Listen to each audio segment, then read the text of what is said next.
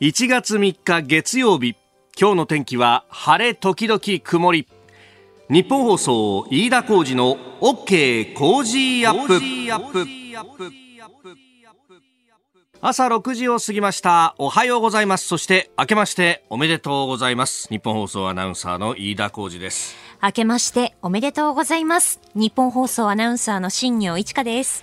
えー、2022年も一つよろしくお願いいたします。ます。えー、この2022年もですね朝8時から平日月曜から金曜日までは、えー、飯田浩二の OK 工事アップ8時まで生放送でございます。ねえー、12月31日が金曜日だったんで、はい、もう土日を挟んでいつも通りという感じでね、えー、えー、今日もまたお仕事という方もいらっしゃるでありましょうし、あるいはね、正月の中でたまたま6時にいつも通り目覚めちまったよっていう方もね、いらっしゃるかもしれませんが、一つよろしくお願いいたします。まあ、あの、そんなこんなでですね、土日を挟んでという感じで、まあ、サイクル的にはですね、えー、我々全く同じサイクルでやっているという感じでありましたが、まあそうは言ってもね、やっぱりこう世の中がね、えー、これだけ華やいだ季節になると、なんとなくね、えー、我々も少し、えー、正月気分というものがね、えー、ほとんど寝正月みたいな感じではあったんですそうなんですよね。ね。えー、やっぱりあの、いつももそうなんですけど、こう、平日の寝不足を土日で取り返すっていう生活をしてますと、うん、す全く同じような感じで、寝ちゃうわなっていうね。寝ちゃうんですよね。ねえ。ー、え。ー、あの、予告通りですね、私はあの、12月31日の日は、あのちょうど夜の7時ぐらいにですね、えー、近所のイオンに繰り出しましてそうするとやっぱりねものすごい勢いでこうシールを貼っていくっていうお兄さん。まあしかもですねちょうどそのタイミングっていうのがシールを貼り出すところだったんでもう我が家はですね、えー、野菜を買う班と、えー、魚売り場に貼り付く班をまあ夫婦で分けてですね。手分けして。そうそうそう、あんたちょっとそこでもうあの偵察隊でいなさいとか偵察隊。でそれでまずブリが半額になりましたみたいなね。じゃあちょっとこのブリの柵をこれこれなんつって野菜売り場のこう先輩のところに、ね、店に行ってまあとりあえずはこれはキープだみたいなね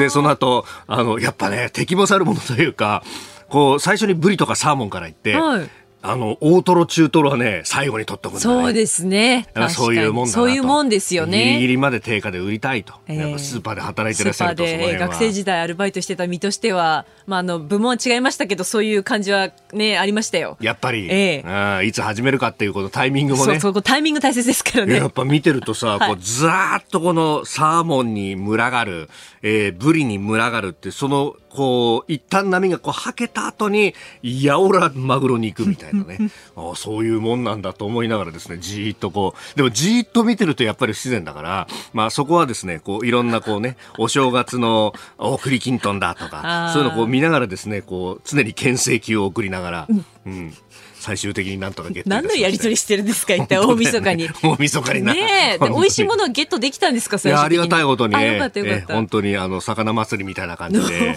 ええー、それと扱んでねもういい具合に、ね、うん。やって。でまああの新年明けてですねええー、近所のお神社にお参りに行ってみたいなことやってました。で昨日はあの清水美智子さんが、えー、武道館公演があって私あのちょこっとだけなんですけれどもちょっとあの映像の方でですね、えー、お手伝いをさせてもらったんで、えー、そこのところをですね、えー、あったもんで、あのご縁があったんでちょっと見させていただいて、はい、はい、あのそしたらメールもいろいろいただいてましてですね、えー、ラジオネーム神谷部77さんはあ品川区の東品川からありがとうございます。ありがとうございます。昨日の清水美智子さんの武道館ライブ行ってきました。まさか飯田さんが出演してるとはびっくりです。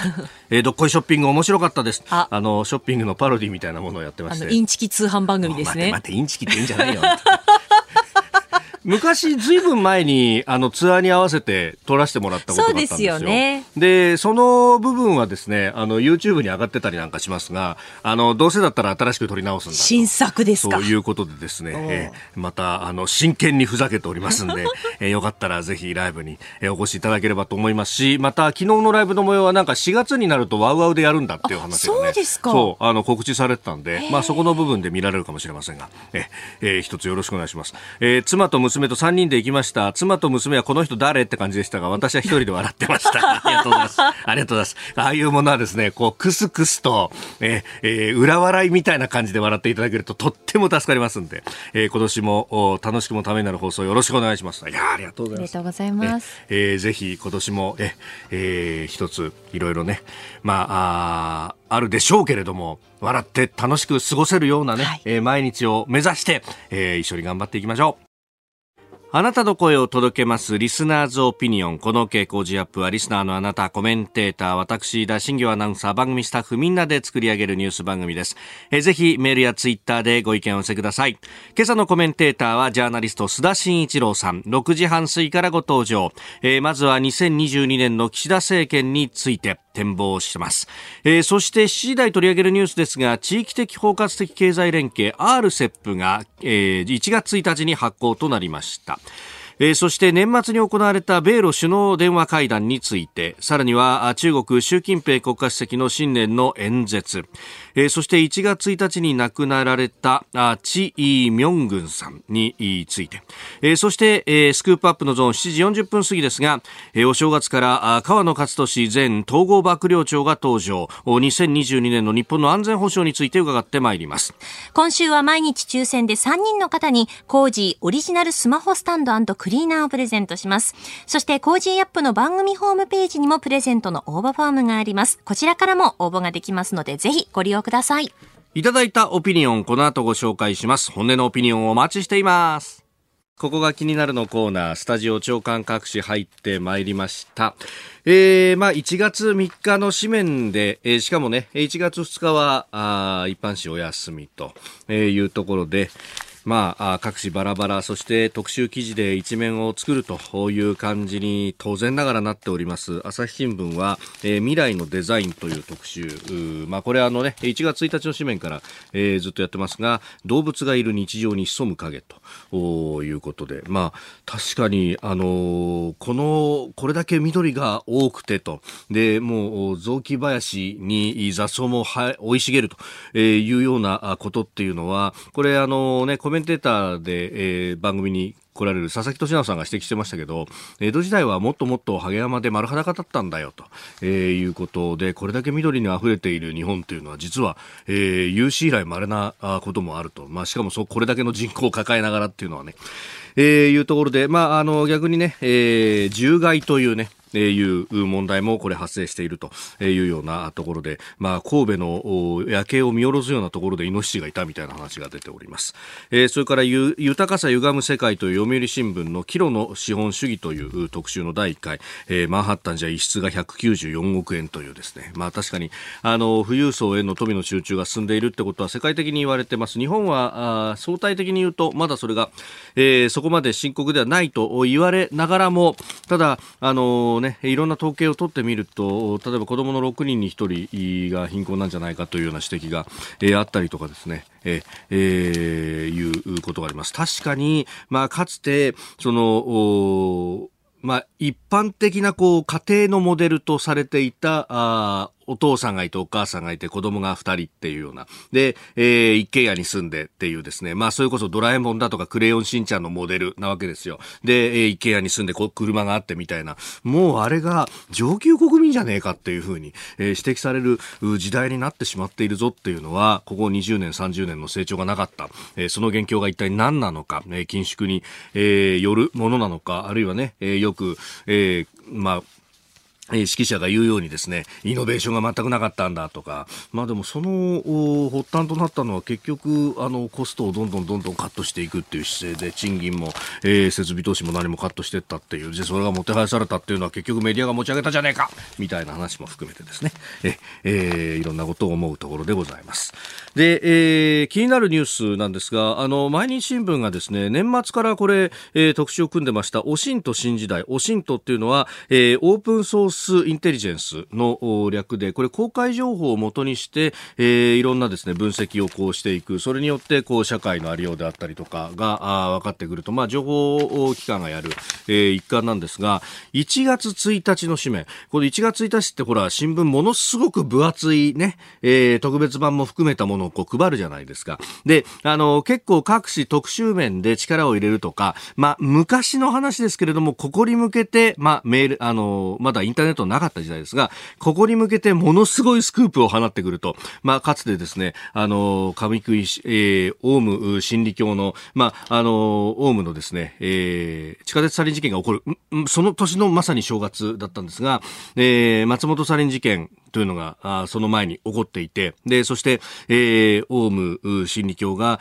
えー、富士山にある上食い式村で、えー、これ何かやっていると。で、えー、これに対して、えー、強制捜査が入るんだというような、まあ、スクープをかっ飛ばしたということが、まあ、あの、逆にそれがね、えー、いろんなところで波紋を呼んだということもありましたけれども、まあ、そういった、あの、スクープをドーンと1月1日に打ってくるっていうのが、まあ、かつては、まあ、いろんな新聞がこうね、えー、しのぎを削ったところでありましたが、まあ、最近はネットがあるので、そこでこう、速報性というよりも、えー、掘り下げたあ記事を書くというところに力を入れているようなんですが、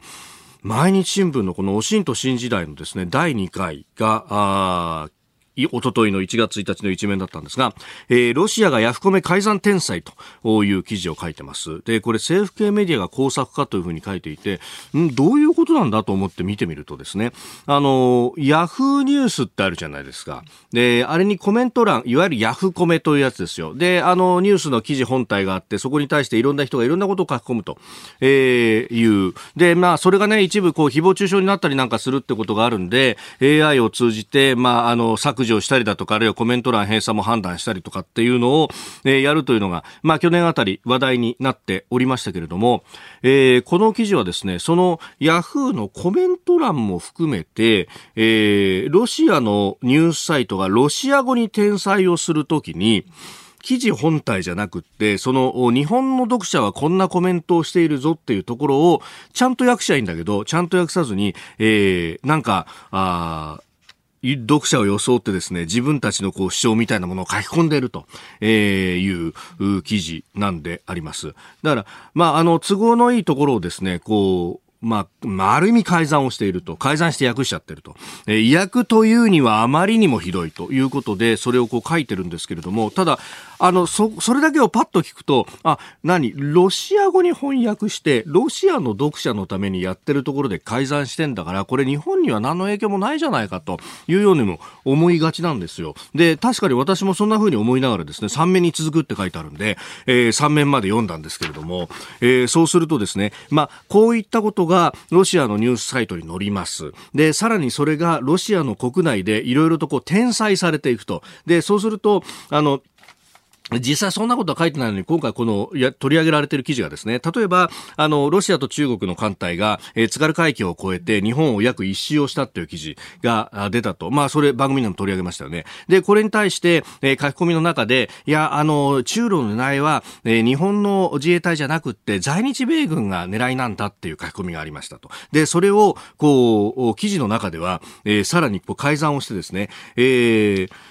日本を、日本に駐留するアメリカ軍基地が問題なんだ。基地をなくしてください。そうすれば全て行くだろうというふうに、読者は書いてますというふうに書いてる。で、えー、これがロシアのこう、国内でどんどんと転載されていって、おお、そうか、日本の国内にも、おアメリカの基地がダメだっていう人たちがいっぱいいるんだと。で、えー、それに対して、えー、こう、活動しているロシアの外交っていうのはうまくいっていると。いうふうなイメージをつけると。で、その記事が例えば、たまさかアメリカの人たちの目に留まったならば、なんだ、日本の人たちはアメリカ軍に対してあまりいい思いを抱いてないじゃないかと、ロシアの新聞だってこう書いてるぞっていうことになると、日米が離反していくとですね、なんか情報が回り回って、えー、逆風が吹いてくるというようなことが起こってもおかしくはないと。えー、そこで、えー、日米分断煽るろというふうにですね、えー、三面の見出しには書いてあると。なるほどほどというですね、ね、で、えー、まあコメント欄を悪用して架空の世論を作り上げるというのは、えー、手法もコストも安いというふうに、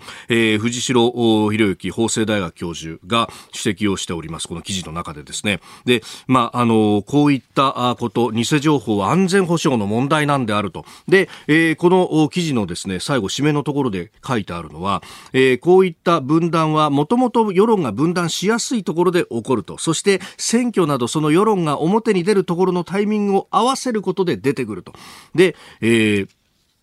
そこでこう引き合いに出ているのがですね、沖縄なんです。今年選挙がたくさんあるという中で、えー、公安調査庁も、まあ、琉球独立を求める日本の団体と、えー、中国の一部勢力、えー、沖縄の貴族は未解決と主張関心を持つ中国の研究機関が関係を深めていると、えー、紹介をしていて、えー、日本国内の分断を図る戦略的な狙いが潜んでいるというふうに指摘をしていると。毎日ずいぶん骨太な記事書くなというようなね、えー、それも一面から、えー、展開してしているっていうのは、なかなかこれ、えー、読ませる記事でありました。以上、ここが気になるでした。ここが気になるプラス。この時間からコメンテーターの方々ご出演です。えー、今朝はジャーナリストの須田慎一郎さんです。あけましておめでとうございます。おめでとうございます。おめでとうございます。今年もよろしくお願いします。こちらこそよろしくお願いします。いやー、1月3日からすいません。いやいや、真っ暗ですよ、本当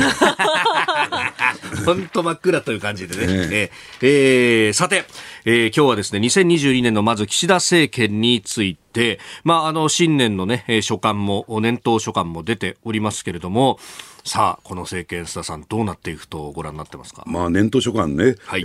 ー、まあ聞き、聞きまして、読ませていただきましてですね、えー、一言で言うと、あの、薄口政治評論家って仲のいい友人がいるんだけども、はい、薄口書簡だね、これね。薄口書簡。ええーペラペラだなっていう感じがしてならないんだけれども、はい、だから具体策というかですね、これをね、うんうん、えー、聞いて、まあ、あの、いろいろとですね、期待するメニュー、ね、満載なんだけれども、はい、じゃあ具体的にどうやっていくのか、それはそうね、言うのは簡単だけど、行うのが難しいんじゃないの？とい。うような、はい、えー、所感なんですけども、最悪を想定し、慎重にも慎重を期すとい。うね、オミクロン株対策。はい。うん、まあ、これ、オミクロン株対策だけじゃなくて、えー、これこそがでね、えー、岸田政権の要諦なのかなと、ポイントなのかなと。なるほど。だから、あの、具体的に何かこう、リスクを取って、はい、チャレンジしていくっていうことがなんか、えー、伺えないなという感じがしてならないですよね。だからまあもちろんね、景気対策であるとか、オミクロン株対策であるとか、はい、えー、まあいろいろとですね、えー、まあ難問というか関門が、えー、山積してるんだけども、うん、それに対してあんまりこう攻めていくというよりも、守りに徹する。はい、じゃあなぜ守りに徹するのかっていうと、やっぱり7月のですね、参議院選挙、えー、そこに向けてはですね、とにかく安全運転でいこうというね、はい、まあそういうような、えー、方向性だけは伺えたかなという感じがしますよね。うん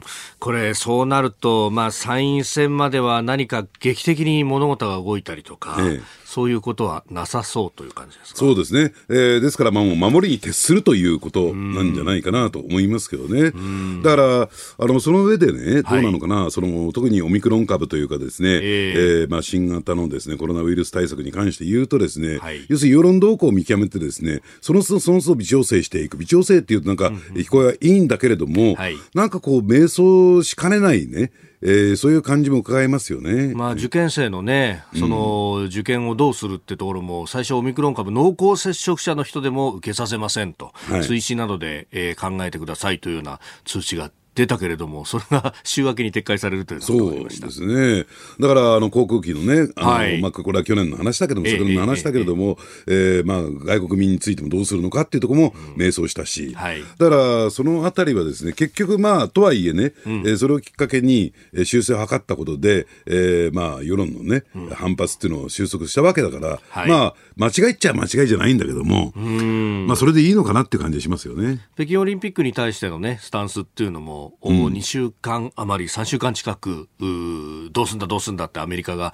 出してから時間がかかりましたね。ええー、だからあの中国に対するね、はい、えー、まあ、中国だけではないんだけれども、えー、えー、まあ、先制国家に対する先生、ね、あの人権宣言に関してもですね、うん、これもですね、なんか腰が定まってないなっていう感じがしますし、うん、だから結果的にこれが果たして、こう選挙にどう影響するのかっていうところなんですけどね、うん、まあ、期待通りに物事を運ぶのかどうかっていうところだけども、ただそれをなんか助けてるのが野党みたいなね、感じがしてならないですよね。野党の方もどうも迷走しているしと。うん、まあ、せっかく国会があったけれども、どこまで追及するのかどうなのかっていうのが。うん。だからその提案型っていうのが、えー、どういうふうになるのかね。はい、で、やはりここへ来て浮上してきているのが、あの、憲法改正ですよ。はい。やっぱりその憲法改正をどう位置づけていくのか、果たして国会でそもそも議論は進んでいくのかどうなのかね。うん、えー、で、結果的に、あの、参議院選挙と、えー、国民投票法が同時だなんていうね、話もちらちら出てきてるけども、まあ、そこまでね、はい、議論は煮詰まっていかないだろうな、という感じもしてならないですね。ねそうするとゴールデンウィーク明けに発議できるのかっていうような、まあ、スケジュール感も出てきますもんね。そうです、そうです。ええー、で、そうするとこの通常国会でしょ？はい、だから通常国会でそこまで踏み込めるのか、そもそもね、うん、自公でそのあたりのすり合わせは進んでるのかどうなのかっていうところもあるでしょうしね。えー、そして、まあ、外交についてですね、新時代リアリズム外交っていうふうに打ち出していらっしゃいますが、他方、その、アメリカ訪問がいつまでたっても決まらないってことはありますよね。えそうですね。だからそのあたりもですね、ええ、まあアメリカ側の事情はあるにせよですね、うん、なかなかそのあたりについて見通しがつかないっていうことも、やはりじゃあ日米同盟ね、はい、どうなっていくのかっていうところにもちょっと影を落としてるかなと思いますけどね。うん。まあ、あのね、日米同盟、さらにはその中国に対してというあたり、まあ今日のね、項目の中にも入ってますんで、えー、いろいろ解説いただければと思います。えー、今日も8時までお付き合いいただきます。よろしくお願いします。お願いします。えー、年末年始ね、様々いただいておりますが、こちら、えー、乃木ぼっこさん、市川の51歳男性の方ですね。明けましておめでとうございます。今年もよろしくお願いします。えー、飯田さん、新業さんの格好は振袖ですか？教えてくださいといただきました。いや、あの、そんなことはなく洋服なんですが。すいません。昔はあれですね、振袖着て正月出社する女性社員っていうのは、うんなんか各社いましたよね。でやっぱり今、あれ問題になってんじゃないの？あそうね。うん。それ、きつけにするにもね、うん、お金もかかるだろうし、うん、というのもね、あるし。これで、やっぱり俺も振り袖着ていきたいななんておおなるほど。なるほど。門付きじゃなくて。門付きじゃなくて。振り袖で。まあ、縁起物です。縁起物です。でも、新業ね、あれは振り袖は、やっぱり独身で若い時にしか着れないんだから。ああ、そう、そう言えますよね。あの振り袖はね。うん、確かにね。ここでポッドキャスト YouTube でお聞きのあなたにお知らせです。ラジオ局ニッポン放送飯田浩司の OK Cozy up 週末増刊号を毎週土曜日の午後に配信しています。1週間のニュースの振り返りそしてこれからのニュースの予定さらに今週の株式市場のまとめと来週の見通しについてお伝えしています。後半には Cozy up コメンテーターがゲストと対談するコーナー。今月は経済学者の飯田康之さんとビジネスコンサルタントの三枝理恵子さん登場です。週末もぜひチェックしてください。次第もコメンテーターの方々とニュースを掘り下げてまいります、えー、今朝はジャーナリスト須田慎一郎さんです。改めましておはようございます、はい、おはようございます。よろしくお願いします。では次第最初に取り上げるニュースはこちらです。地域的包括的経済連携 RCEP 発行日本や中国、ASEAN などが参加する地域的包括的経済連携 RCEP が1月1日午前0時に発行となりました。日本にとっては中国、韓国と結ぶ初めての経済連携協定で貿易の拡大による経済の押し上げ効果が期待されております、えー、RCEP2022 年のスタートと同時に発行ということになりました。は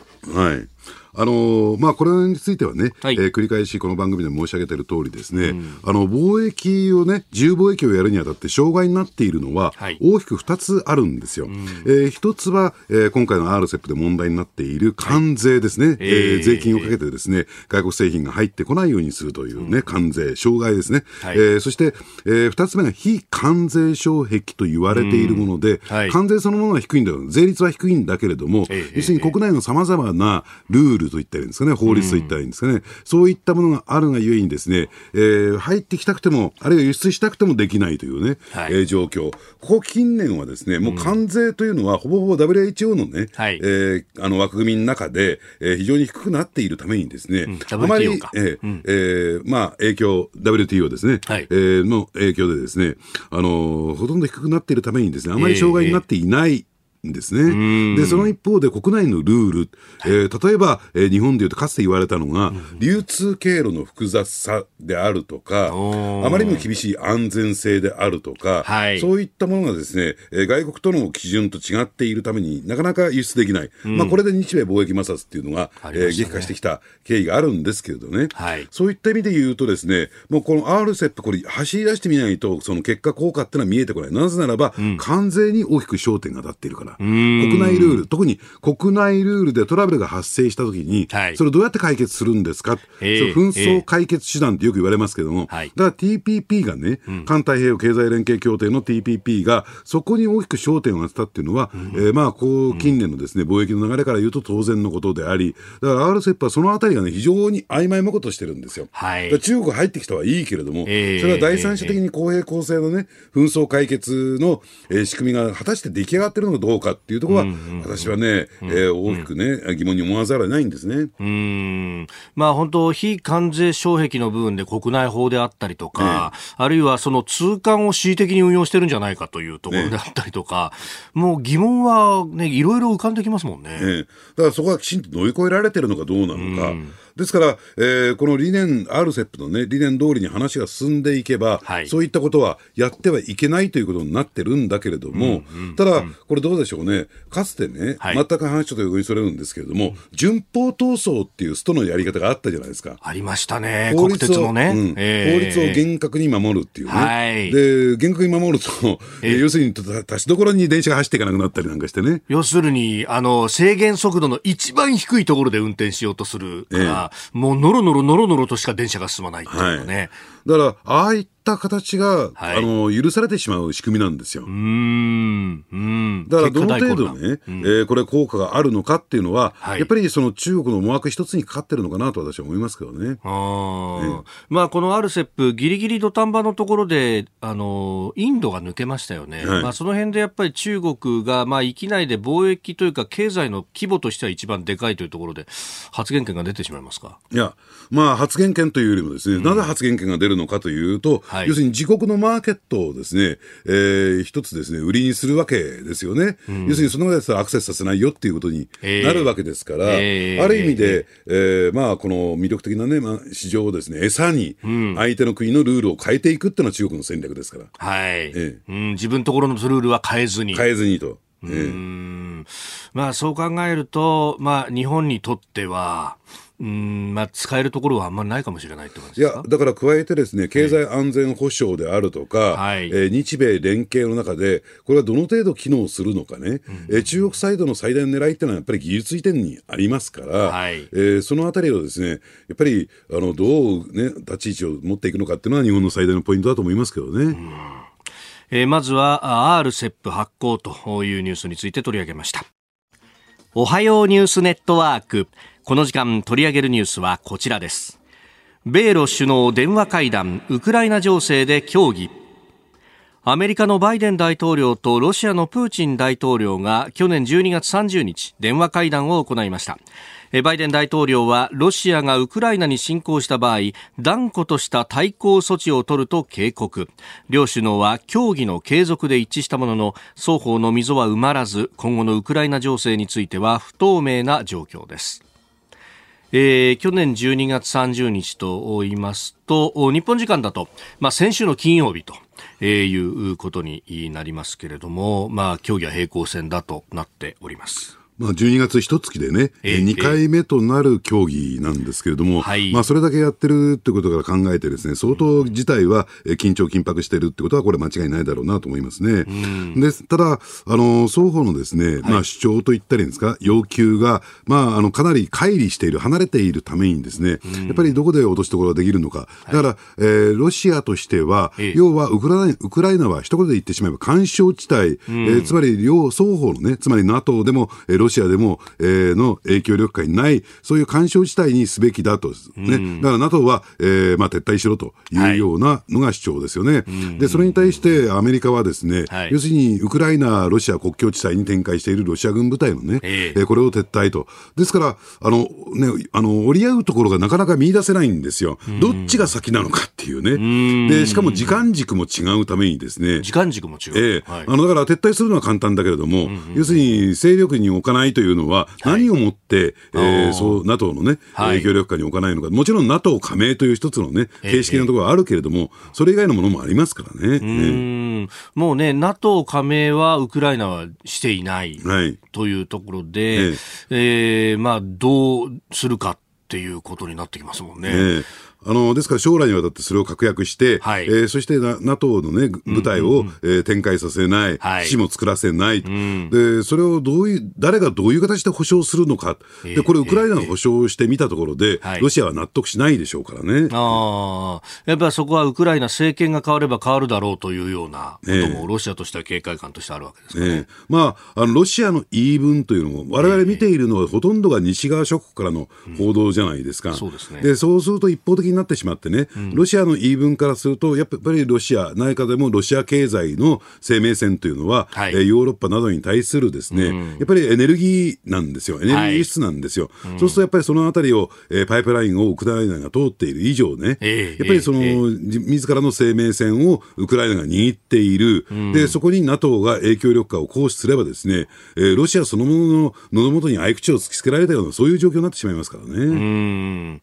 まあ、その辺をこうどうヘッジするかというあたりで、えー、それこそウクライナをスルーして、ええー、ヨーロッパに、西ヨーロッパに向けてガスパイプラインを作ってみたりとか、はい、まあ、それをアメリカが実情、まあ、今、止めている状態ですよね。ええ。まあ、というよりもですね、安全性の確認なんですね、あれ。あの建設そのものが1年以上遅れてしまったためにですね、うんうん、ようやくその、えー、安全性のチェックに入ることができて、それがちょっと遅れてるということなんですけども、うん、で加えてどうでしょうね、やっぱり、えー、ロシアのね、はい、一番のベースのところとしては、うん、ウクライナは自国なん、要するにロシアと一体なんだっていう意識がありますからね。えー、で、えー、近年ロシア、特にプーチン政権の動きを見ていくとですね、はい、結構ね、えー、歴史的なと言ったんですか、あの問題にも結構関与し始めててですね、えソ連の再評価っていうのが始まってるんですよ。あはい、えこれまでの、えロシア政権というと、ソ連の否定ということをしてたんだけども、はい、えソ連を再評価して、要するにむしろあの時の大国のソ連に、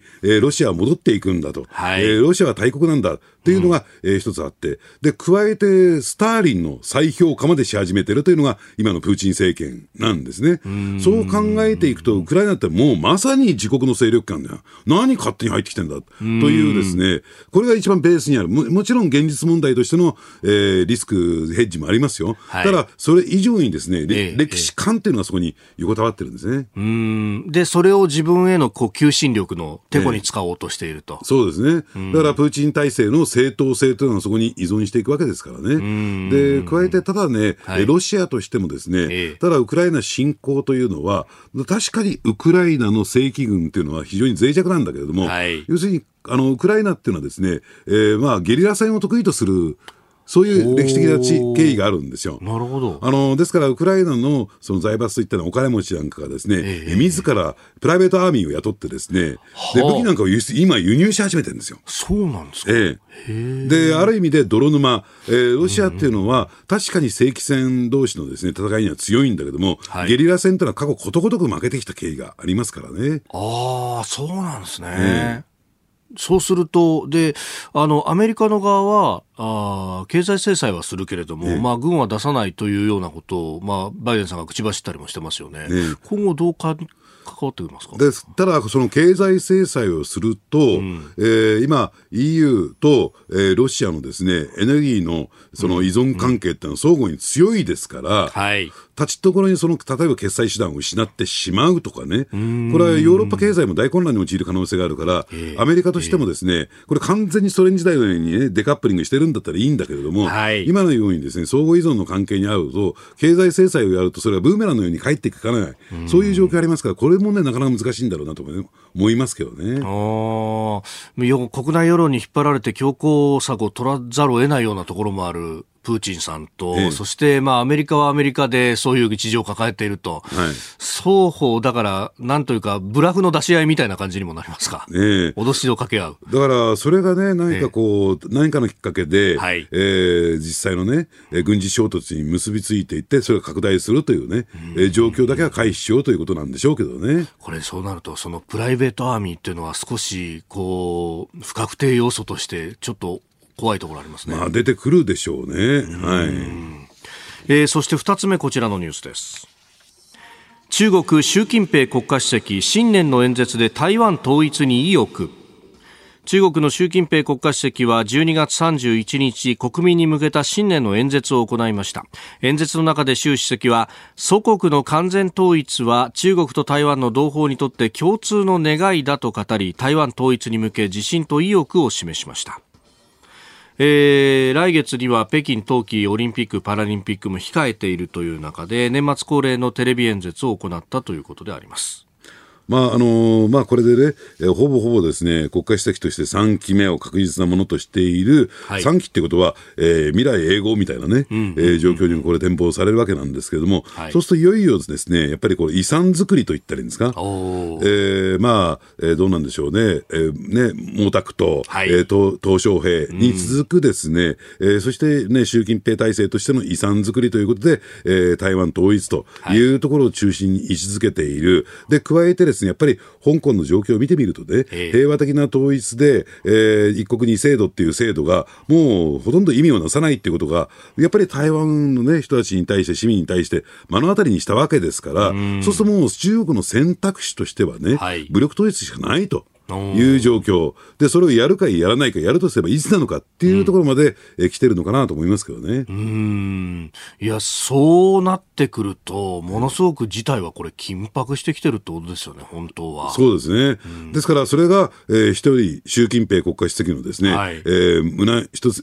胸一つ、えー、うんになってくると。はい、で、えーまあ、いろんな人が指摘してますが、それこそね、えー、安倍元総理も、えー、シンポジウムなど言ってますけれども、台湾有事というのは日本有事であって日米同盟の有事であるんだという話、だから日本はもう人事じゃ全くいられないですよね。だからあの日本のねすぐ隣に台湾があるからだけではなくて、はい、どうなんでしょうね、これからねあの一番経済成長が望めるというか唯一経済成長を望めるのは、うん、この、うん、特にですね西環太平洋地域なんですよ。世界で見て。世界で見て。で、そうするとそこにですね、はい、さっきの RCEP の話じゃないけれども、えー、ね、えー、えー、まあ、経済連携協定の話じゃないけれども、うん、やっぱりそこに強くね、関与していこうとする中国のスタンスって見見て取れるわけですよね。そういった意味でもですね、台湾を抑えて、えー、そこからそこに、えー、外にですね、はい、えー、まあ、軍事力の影響力を行使していくっていうのは、この経済と裏腹の関係にあるわけなんですよ。で、そうするとそこを取られてしまうと、はい、じゃあ日本にとってね、えー、じゃあその、えー、まあ、経済であるとか貿易を考えていくと、やはり、えー、生命線というところにもなってきますからね。そこを取られるということは、南シナ海を日本の船が安全に航行できるかどうかということにもつながってきますよね。はいそうすると、まあ、日本、これだけ外からエネルギーだとかなんだとか輸入をして持ってるところが、うん、日本が干上がる可能性も。ええ。で、加えてそのマーケットからね、日本が、はい、えー、出ていかざるを得ない状況になってしまうとね、あ退出せざるを得ない。ええ。うんうんそうなってくると、これ、人事どころかっていろんなところに影響が出てもう国益に直結する、はい、だから安倍首相の指摘っていうのは、まあ、ズバリ的中してるし、うんうん、だからこそ、うん、えー、中国サイドが、はい、えー、安倍発言に対して激怒したっていうのはそこの背景にあるわけですよね。深夜に大使を呼びつけてっていうのは、そういうところが。そういう、ええ本質をついてるからですよ。うん。いや、今年はそういう意味では難儀な一年になりそうですか？まあ、緊迫してくるでしょうね。えー、この時間、須田慎一郎さんとお送りしました、おはようニュースネットワークでした。続いて、教えてニュースキーワードです。チ・ミョングアンさん。1970年代から80年代の韓国軍事政権時代の民主化運動の実態を日本の月刊誌を通じて世界に発信した元大学教授チ・ミョングアンさんが今月1日に亡くなりました97歳でしたえー、ご家族が明らかにされたところです脳梗塞のためソウル近郊の病院で亡くなられたということですが、まあ、この方月刊世界に、はい、当時 TK 生というペンネームでそうですね。出されていた。はい。あの、韓国のね、軍事政権の実態を、はい、この世界月刊誌、世界っていうね、今、今では考えられないぐらいに、この世界っていう雑誌は影響力あったんですよ。はい、えー、普通、まあ大学生、まあ学生だったら、えー、世界を読むのは必須みたいなね、えー、ふうにも言われてましたしね。はい、まあそこを通じて、日本国内だけじゃなくて、世界を通じて全世界にですね、韓国のその軍事独裁政権の圧政についての実態を発信したっていうこともあって、はい、えー、結構注目、かなり注目されましたし、で、加えてですね、なんで国内情報がこれだけ漏れてるんだと。要するに証言ベースだけじゃなくて資料なんかもどんどんどんどん漏れてきたっていう経緯があってですね。はい、で、まあ、あの、韓国の当時の KCIA 中央情報部なんかはですね、はい、やはり TK 生が誰なのかっていうことを、えー、まあ、突き止めるためにですね、えー、まあ、本当か嘘かはわからないけれども、はい、えー、東京はね、神田神保町にある岩根書店本社の周りをですね、えー、KCIA の要員が、はい、えー、ずっと日夜ですね、監視をしたなんていうね、えー、というのを言われてたんですよ。ほー、えー、そういうそれでもその正体がつかめつかめなかった。ということなんですね。そうだったんですね。で、どういうルートでこれね、情報を、TK さん、TK 生さん、チーさんっていうのはですね、はい、まあずっと日本に在住していて、で、なぜその国内の、韓国国内の情報統制されている情報がどんどん入手できたのかというと、もともとクリスチャンなんですよ。で、そしてですね、韓国ってやっぱりき、あのキリスト教徒多いじゃないですか。多い、ね、教会も多い。はい。で、でそこからですね、まあ、人事異動等々出てくる、えー、牧師さんが持ってきた資料、証言、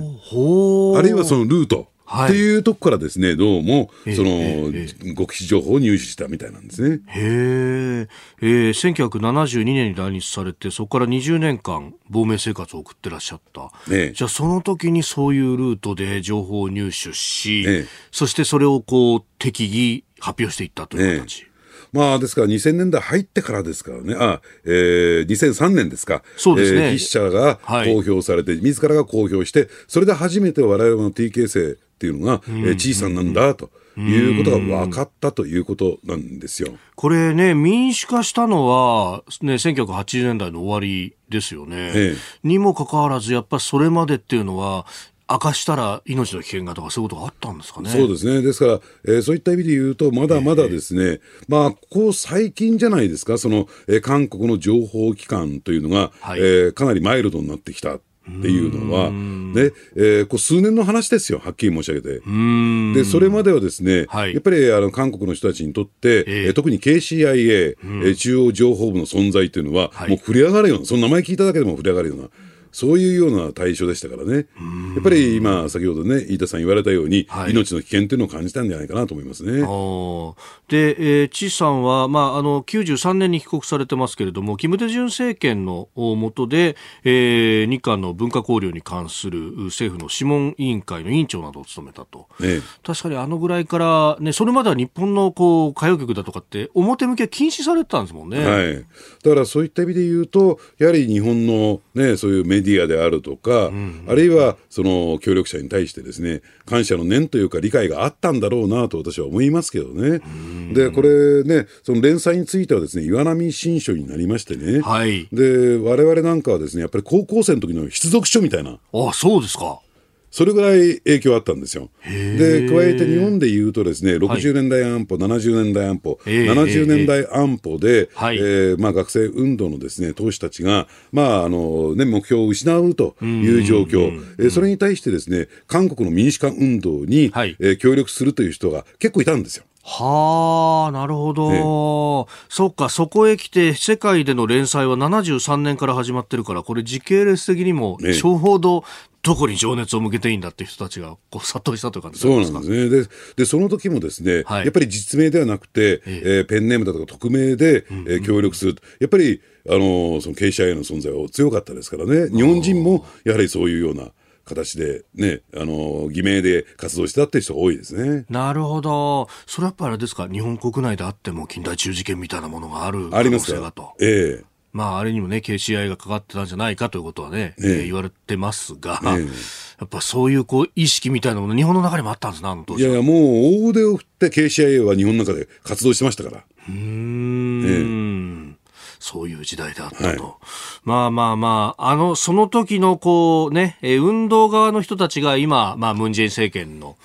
中枢にいると、ね、まあそうすると保守叩きみたいなものはもうその辺のこう感情というか経験みたいなものもないまぜになってきているってことがあります。そう。だからあの精神的だけではなくて肉体的にも相当ですね迫害を受けた人たちがいますから、はい、やっぱりその恨みと言ったらいいんですか、まあ、え恨みだけではないにしてもですね、はい、それに対する反動というか揺り戻しっていうのは結構強いものがあるんじゃないかなと思いますけどね。うん。まあ、そうすると、まあね、今年大統領選がということになりますけれども、ね、まあ、まだその辺のこう感情的なあ部分も含めてのイデオロギー対立というものは残っていきますか？まあ、しこりは残ってるでしょうね。うん、ですから、軍事独裁政権ですから、はい、えそれに対する対抗としては、極左なんですよ。でですから、その名残っていうのは、例えば、えー、労働組合、ともに民主党の、ね、労働組合にもありますし、はい、で、それと連携する日本の労働組合もありますからね。うん、えー、今日のキーワード、チ・ミョングアンさんでした。続いて、ここだけニューススクープアップです。この時間、最後のニュースを、スクープ!河野克俊前統合幕僚長に直撃。2022年日本の安全保障はどうなる？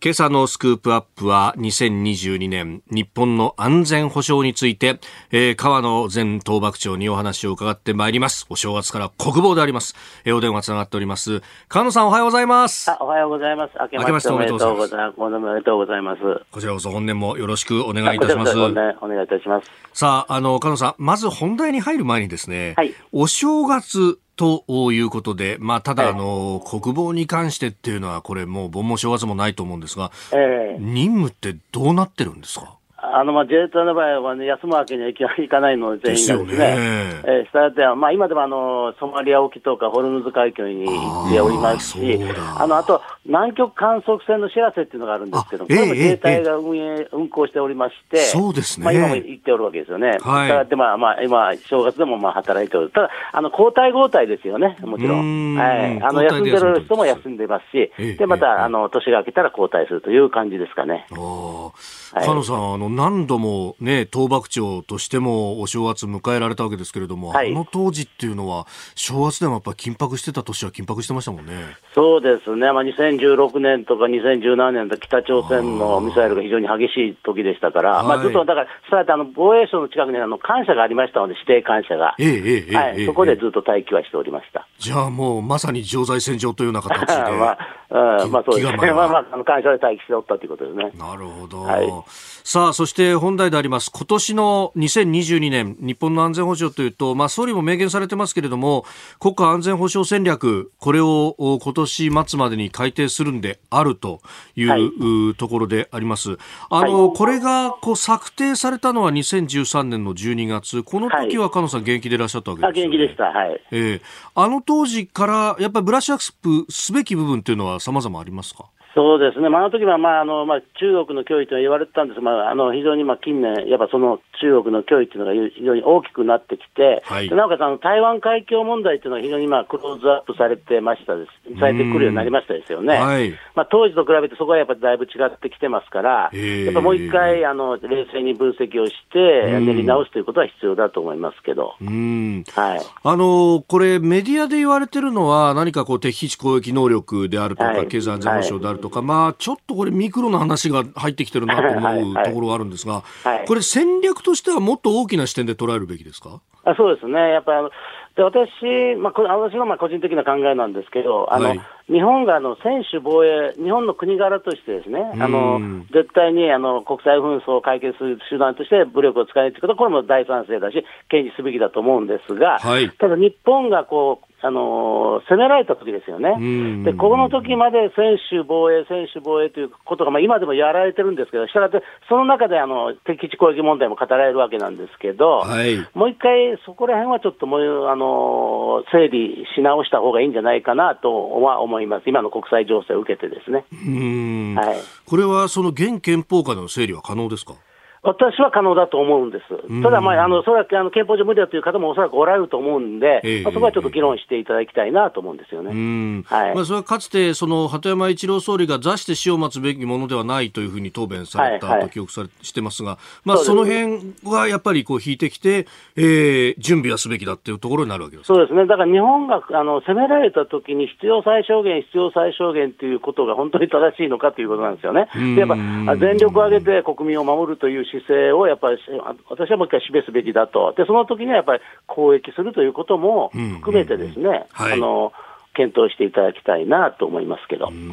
はい、えー、スタジオジャーナリスト須田慎一郎さんもいらっしゃいます。はい、お話伺わせてください。よろしくお願いします。あ、こちらこそおおめでとうございます。あ、おめでとうございます。あのここ近年ね、経済安全保障というね言葉で、要するに民間とのその協力っていうのが、はい、やっぱりこう前面に出てきましたよね。はい、えー、今後ですね、自衛隊ないしは防衛省としてのね、やっぱり民間協力ってやっぱり進めていかなきゃならないんだろうと思うんですけども、はい、あとどんな課題があるんでしょうね？